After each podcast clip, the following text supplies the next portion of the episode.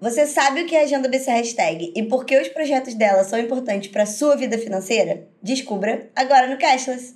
Bora lá, Bruna. Vamos discutir Agenda BC Hashtag, né? Saiu o Reb, a gente já vem falando sobre isso aqui no canal. Vamos tentar aprofundar um pouco o que aconteceu durante 2021. Foram várias medidas, inúmeras delas aconteceram no ano passado, 2021, então tem bastante coisa para a gente poder falar. Algumas já foram completadas, né, uma parte delas, outras ainda estão em andamento. Então, para a gente começar a falar um pouquinho sobre a agenda, é importante falar para o pessoal que está assistindo a gente por que, que várias dessas agendas não foram concluídas. E a razão para isso é relativamente simples, né, porque várias delas precisam de alterações legais ou dependem de colaboração com outros órgãos governamentais. Então, é, é do jeito que é. Funciona, mas demora um tempinho, né? Então, o que, que a gente está falando, né? Quais são esses projetos de lei, quais são essas cooperações? Leis. Vamos falar aí, por exemplo, de garantias imobiliárias. Né? A gente falou, por exemplo, de leis que tratavam sobre garantias e operações imobiliárias. A ideia é um pouco você distorcer de, na verdade, mitigar essas distorções que são identificadas no mercado e ampliar por meio de mecanismos específicos, né? ampliar essas garantias imobiliárias. Também tem PL falando sobre resolução de instituições financeiras, né? é um marco legal para poder, de alguma forma, tratar como é que funciona a resolução das instituições financeiras, as quebras das grandes instituições financeiras que têm algum tipo de risco sistêmico. Também teve propostas de lei que trabalham com a ideia de cooperativismo de crédito. Né? A ideia é um pouco você estimular esse instrumento, né? estimular o cooperativismo no sistema financeiro nacional e você conseguir com isso botar mais pressão competitiva né? e você conseguir fomentar o barateamento do crédito no Brasil. Sistema de pagamentos transfronteiriços, né? Isso é uma coisa que a gente tem falado bastante aqui ultimamente no canal, isso tem rolado bastante, tem sido isso Brasil não tem sido é, é, uma voz solitária, a gente está vendo isso rolar assim ao redor do mundo, a gente falou sobre isso também na Ásia recentemente, na África também recentemente. Projetos de lei de infraestruturas do mercado financeiro, né, uma ideia de você consolidar e atualizar as leis que tratam de infraestrutura do mercado financeiro, enfim, são várias. A ideia básica aqui para a gente passar é que várias dessas medidas elas precisam de algum grau de cooperação. Teve também a ideia de cooperação com o CAD, né, para ter um tratamento conjunto das, é, dos casos que envolvam o sistema financeiro e concorrência. Então você tem muita coisa que depende de uma certa interação e algumas dessas interações dependem de mudanças de leis. Né? Então é normal que você tenha algum grau aí de demora na implementação dessas medidas, mas as próprias medidas também dependem dessa dinâmica, porque é normal. O sistema democrático você precisa de algumas mudanças que dependem de leis. E apesar de ter essa, essa necessidade de mudança, de adaptação, que faz com que os projetos às vezes sejam mais longos, várias agendas já foram, né? Já estão pelo menos caminhando para ser finalizadas, ou já algumas, como você mesmo falou, já foram finalizadas. E aí a gente vale passar, acho que uma por uma, porque são lá cinco pilares da agenda, né? Aconteceu muita coisa em todas elas, então vale a gente ver ver o que, que já foi feito ou o que, que está encaminhando para ser feito, é, até porque isso vai ser tendência para o resto de 2022, provavelmente ainda em 2023. Então, vale dar uma entendida aí de qual é o cenário, pisar um pouquinho. E aí, começando pela agenda de sustentabilidade, tema que a gente já explicou aqui no canal, tem vídeo, vai aparecer aqui o link para vocês olharem. O Banco Central destacou bastante a importância né, de sustentabilidade na economia, no sistema financeiro nacional. Ele veio com essa ideia de promoção de finanças sustentáveis, gerenciamento adequado de riscos que sejam sociais, ambientais e climáticos dentro do mercado, mas na economia como um todo. Então, ele veio com essa proposta de que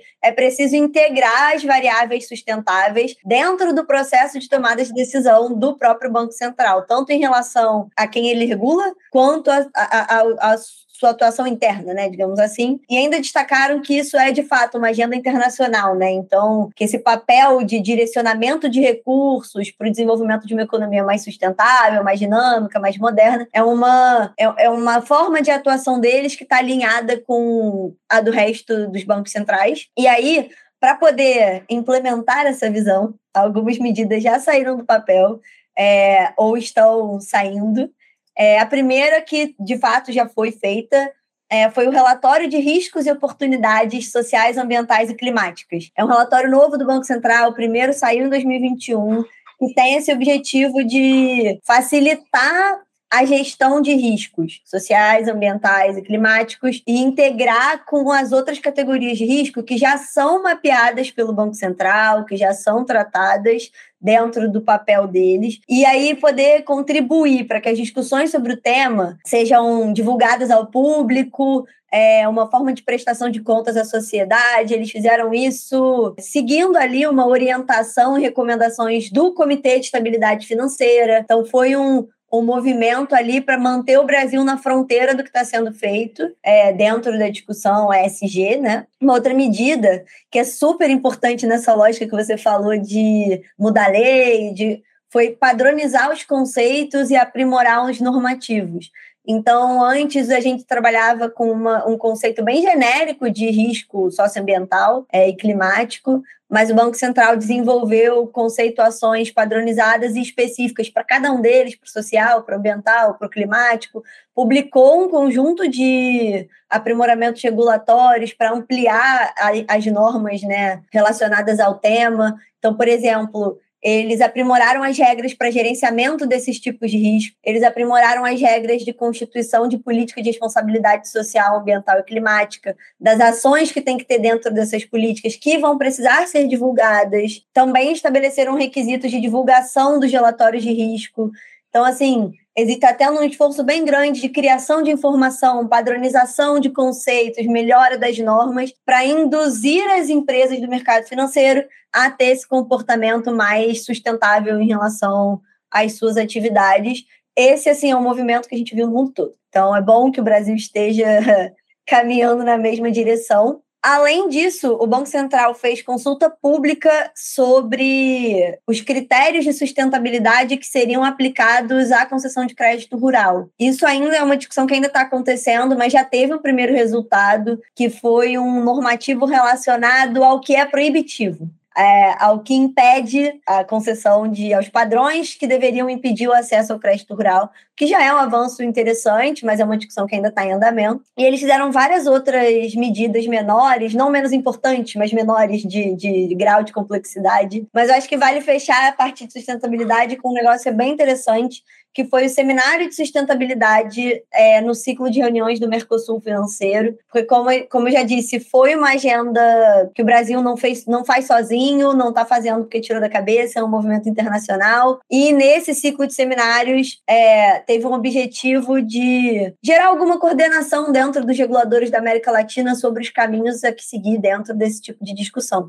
Então, apesar das, das eventuais dificuldades que o Brasil esteja tendo com a discussão ambiental, climática, social, é, o Banco Central tem pautado bastante a relevância da agenda e no REB isso ficou bastante evidente.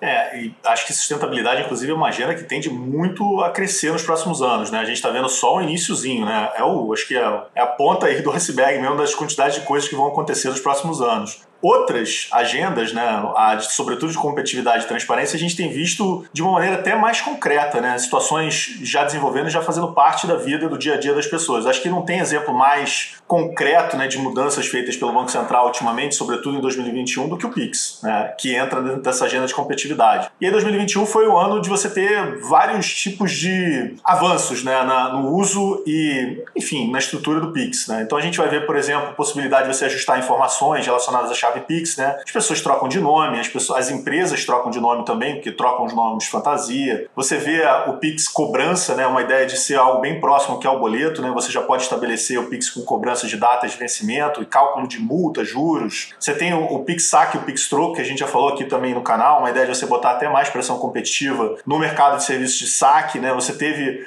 uma melhora do Pix também para pessoas que têm deficiência, né, deficiência visual, deficiência auditiva, que isso já entra nos requisitos mínimos de experiência do, do usuário. Você tem toda uma agenda de segurança para o Pix, né, que começou a entrar pesado também em 2021, então a gente viu os bloqueios cautelares por algum tipo de operação que gere uma suspeita de fraude. Né? Você tem mecanismos especiais de devolução também para essas situações de fraude, mas, e aliás, não só, né, também situações que envolvam falhas operacionais entre as instituições você tem diversas mudanças nas regras de limites, né? Você pode customizar, inclusive, o horário de início do, do seu período noturno, né? A possibilidade de você colocar limites diferentes para contas que você coloca cadastradas no seu, no seu aplicativo. Por aí vai, né? Tem muita coisa de Pix, muita coisa aconteceu mesmo. Você tem um outro bloco de mudanças que está começando a ganhar bastante velocidade, mas é menos aparente, que é o Open Finance. Né?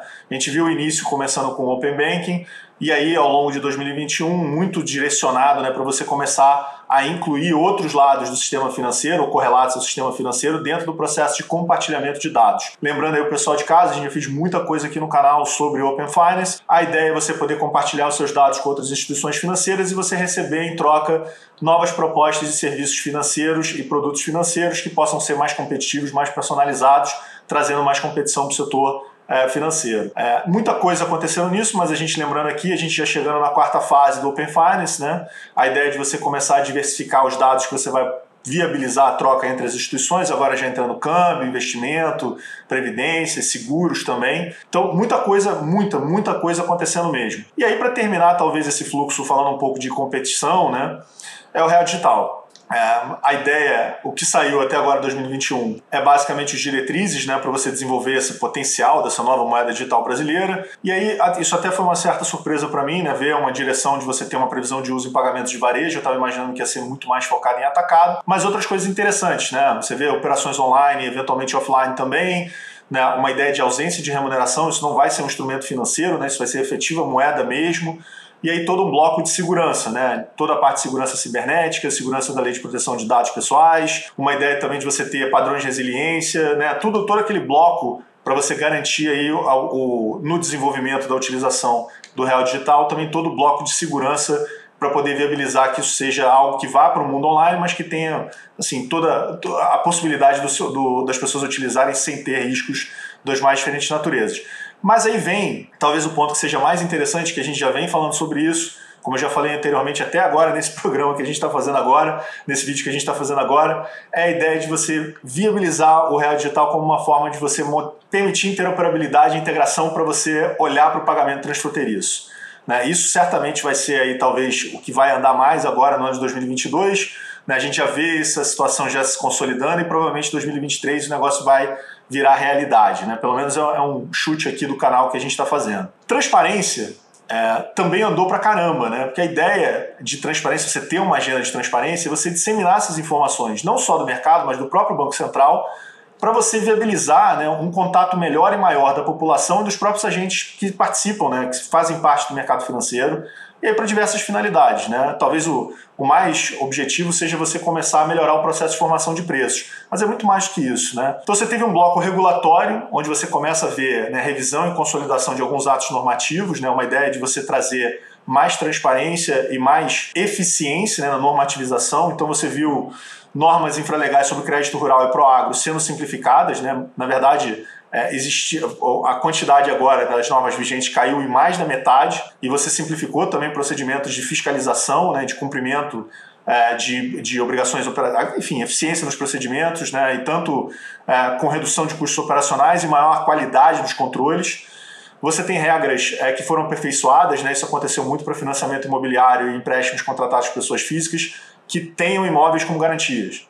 Né, então isso aconteceu de uma forma bem macro, né? o Banco Central revisando uma série de marcos regulatórios para você simplificar e você reduzir o ônus e aumentar a eficiência. O Banco Central fez sua primeira análise de impacto regulatório também, que funcionou sob medidas de contratação de correspondentes. Né? Então, assim, muita, muita mudança regulatória. É, e um outro lado que, para mim, é, em alguma medida é, novo, né, é a ideia de comunicação do BC com o próprio, com o próprio cidadão né, o usuário poder saber, e ele pode fazer um, uma assinatura né, do feed, né, recebendo notificações, então ele vai receber atualizações sobre normas, cotações, indicações, indicadores, né, pesquisas, tudo que o Banco Central produz de informação, você pode receber essa atualização e você pode ficar sempre pesquisando e avaliando. A gente vê muita coisa dos dados do Banco Central para a gente fazer os nossos relatórios, inclusive também alguns dos programas do Cashless que a gente faz. Mas assim, do ponto de vista mais usuário, dia a dia, o Banco Central modificou o ranking de reclamação de qualidade das ouvidorias e a ideia é você ver é, e viabilizar para o cidadão, né, quando ele vai escolher um banco, uma instituição financeira com quem ele vai buscar algum tipo de relacionamento, o ranking né, para ver né, quais são as reclamações, quais são as instituições que estão recebendo mais reclamações, quais os assuntos que têm gerado mais reclamações. Então a gente vê assim uma série de medidas para você conseguir trazer mais é, transparência e mais informação, e isso serve desde para você melhorar a relação usuário-sistema financeiro, até mesmo entre as instituições financeiras para poder ver o que está acontecendo. Então a gente, por exemplo, trabalha muito com estatísticas dos pagamentos de varejo, né? Para ver os instrumentos de varejo que tem acontecido. Então, o que, que tem acontecido com Pix, com TED, com DOC, com cheque, com cartões, os instrumentos de pagamento de uma maneira geral. A gente viu, por exemplo, que o Pix está começando a se concentrar em pagamentos de menor monta e a TED está começando a virar algo especializado em pagamentos de maior valor. Essas tendências a gente consegue enxergar muito por conta dos dados que estão sendo produzidos pelo Banco Central. Estão disponíveis para todo mundo que quer fazer pesquisa, que quer ter um relacionamento com uma instituição bancária ou simplesmente está querendo entender o que está acontecendo no mercado financeiro. É bem interessante essa agenda de transparência do Banco Central. Sim, eu gosto muito, ativei minhas notificações para receber o que eles produzem, ajuda bastante, facilita a vida. E aí, tendo passado né, pela agenda de sustentabilidade, competitividade, transparência, faltam, falta falar de duas agendas que a gente tem falado muito recentemente, que é inclusão e educação financeira. A gente tem vários vídeos recentes sobre o assunto, a gente entende que ele é muito importante. E o Banco Central também. É, não são dois pilares da agenda desse hashtag à toa. Aconteceu bastante coisa. Então, dentro da dimensão de inclusão, eles têm esse objetivo de facilitar o acesso de todo mundo ao mercado financeiro, seja pequeno usuário, grande usuário, investidor, tomador de recurso, brasileiro, estrangeiro. A ideia é democratizar o acesso ao mercado financeiro no Brasil. As ações são direcionadas a alguns objetivos, né? Expandir o segmento de é, cooperativista, simplificar e modernizar a regulamentação de câmbio, que é uma que dificulta a democratização, avançar nas mudanças que facilitem o desenvolvimento pleno do mercado de capitais, por exemplo, o Brasil tem essa, esse espaço para desenvolvimento, é, aprofundar o acesso a, a, serviços financeiros e ao microcrédito, que a gente sabe que a exclusão financeira no Brasil ainda é uma questão relevante. Então, o, o Banco Central ele criou esse pilar para tentar atuar em todas essas frentes. Não é só a inclusão financeira do ponto de vista dos excluídos financeiros, mas é do ponto de vista da democratização e da resolução de problemas como um todo. Então, ah, se câmbio é uma questão e dificulta a entrada de capital estrangeiro no Brasil, então, é a agenda de inclusão melhorar a, a lei de câmbio, que inclusive foi considerada em 2021 a grande ação da agenda do pilar né, de inclusão. É, a lei entra em vigor em 31 de dezembro de 2022, agora. Então, essa é uma ação que ah, já foi sancionada, mas ainda não entrou em vigor. Então, a gente ainda está ali naquele meio do caminho, mas foi considerada a grande conquista do ano passado, porque a gente tinha uma, o nosso regulamento de câmbio ele tinha mais de 400 artigos em mais de 40 dispositivos que foram feitos ao longo de 100 anos. E aí, dentro da agenda BC Hashtag, o Banco Central conseguiu simplificar isso, modernizar a linguagem, diminuir para 29, 29 artigos. É, então, realmente, uma lógica de simplificação, de modernização, para poder facilitar, por exemplo, a inserção das empresas brasileiras nas cadeias globais de valor, para poder facilitar a entrada de capital estrangeiro, que é importante para o desenvolvimento do país. Teve também toda uma lógica de facilitar a própria, o próprio uso dos, dos, da população brasileira, né, de, de moedas estrangeiras. Então, teve uma mudança ali de quanto pode movimentar, de quanto pode ter em conta. Teve toda uma simplificação que vai afetar a parte mais ali é, que o consumidor não vê, mas vai simplificar o uso de moeda estrangeira por parte do brasileiro no dia a dia em viagens também. Então foi realmente é, não é tão óbvio que a modernização da lei de câmbio está dentro da agenda de inclusão, mas é agenda de inclusão financeira e foi a grande movimentação de 2021. Mas as outras frentes, é, o Banco Central tem essa lógica de que para poder estimular a inclusão, eles querem fomentar plataformas digitais, reduzir burocracia, simplificar procedimentos, e as outras ações foram nessa, nessa direção, né? Então, ter toda uma lógica de, por exemplo, a, é, aprimorar a, a regulação dos correspondentes no país. Então, assim, o Brasil tinha uma, uma questão muito grande com não tem agência bancária em todos os municípios, onde não tem, tem atuação de correspondente bancário, mas ele tinha essa lógica de ser só presencial. Para estimular a inclusão, para facilitar, para nessa lógica de estimular a plataforma digital, o Banco Central modernizou a, a regulamentação do correspondente para poder criar a figura do correspondente no formato digital. Isso foi dentro da lógica do Open Finance também. É, e isso tem a lógica de promover inclusão financeira por meio de plataformas digitais. Então, foram essas duas frentes que avançaram bastante na lógica de inclusão, a questão da lei de câmbio e o, o, a criação da figura do correspondente digital. E na lógica de educação, que é esse objetivo, né, essa ideia que o Banco Central tem de cidadania financeira, né, que não basta você ser incluído, você tem que conseguir navegar o sistema financeiro, entender os produtos, saber tomar decisão, e aí a educação financeira entra como forma de conseguir atingir essa cidadania financeira, né? E aí o objetivo do Banco Central é trazer, né, a participação dos agentes do mercado, do governo, das cooperativas para dentro dessa lógica de que é preciso fazer educação financeira da população. É, então, um dos programas que ganhou destaque era destinado ao público infantil, né, que é o programa Aprender Valor. Então, boa parte da agenda é focada nisso de vamos garantir que as crianças é, se desenvolvam já com educação financeira para não ter esse problema na vida adulta. E aí, o objetivo do programa é que o Banco Central apoiou as secretarias de educação é, para incluir o tópico nas escolas. Então, assim, uma lógica de ah, aprender sobre consumo, sobre poupança, sobre esses tópicos mais básicos. E o programa, o grande diferencial dentro da Agenda BC Hashtag é que ele foi expandido para nível nacional, ele não era antes. E isso abriu a possibilidade de participação de todas as escolas públicas de ensino fundamental. É, o que o Banco Central considerou um destaque assim na agenda de educação financeira no ano. Também teve uma semana nacional de educação financeira dentro da mesma lógica que teve a semana lá de sustentabilidade, né? Esses eventos, esses ciclos de debates que tem o objetivo ali de transparência também, mas de levar informação para o cidadão, de debater propostas. Teve a publicação do segundo relatório de cidadania financeira, que também entra dentro dessa lógica, que inclusive a gente usa bastante as informações, mas o relatório ele tem essa ideia não só de prestação de contas, mas de identificar onde a gente melhorou, onde a gente tem que melhorar, qual o público ainda precisa de educação financeira. Então, o Banco Central está ali também, além de agindo, produzindo muita informação para que pesquisadores, operadores de política pública possam desenvolver novas medidas em cima desse tipo de diagnóstico, que é realmente bastante positivo. E as últimas duas medidas que chamaram destaque foram duas medidas que a gente já falou aqui, tanto no último vídeo como alguns vídeos atrás, vamos colocar o link para vocês, que são que é o desenvolvimento do índice de saúde financeira e a criação da plataforma Meu Bolso em Dia, ambas é, parcerias com a Febraban. É a primeira com a lógica da pessoa conseguir entender se ela está bem, né? Na... Porque saúde financeira não é só, a gente já falou isso, não é só quanto dinheiro você tem, mas é como você organiza e gerencia a sua vida financeira. Então as pessoas conseguem ir lá, responder um testezinho, ver se a saúde financeira está bem, onde ela não está, onde pode melhorar. Tem toda uma lógica de ajudar a pessoa a entender se ela tem um problema ou não e como resolver. E a plataforma Meu Bolso em Dia, acho que entra numa lógica depois, né? Seria tenho um problema de saúde financeira, mas o que, que eu faço? Onde é que eu busco informação? A plataforma Meu Bolso em Dia vem com essa lógica da pessoa poder consumir conteúdos gratuitos sobre educação financeira. Então, tem toda uma lógica ali de também das plataformas digitais que eu já falei. Tudo dá a entender que a educação financeira vai ser uma grande agenda do Banco Central. Não é à toa que a gente está falando disso. E aí a gente vai continuar acompanhando, assim como tudo que está acontecendo na agenda BC Hashtag. É só vocês se inscreverem no canal e ativar o sininho. Até semana que vem. Ativa, gente. Tchau, tchau. Até semana que vem.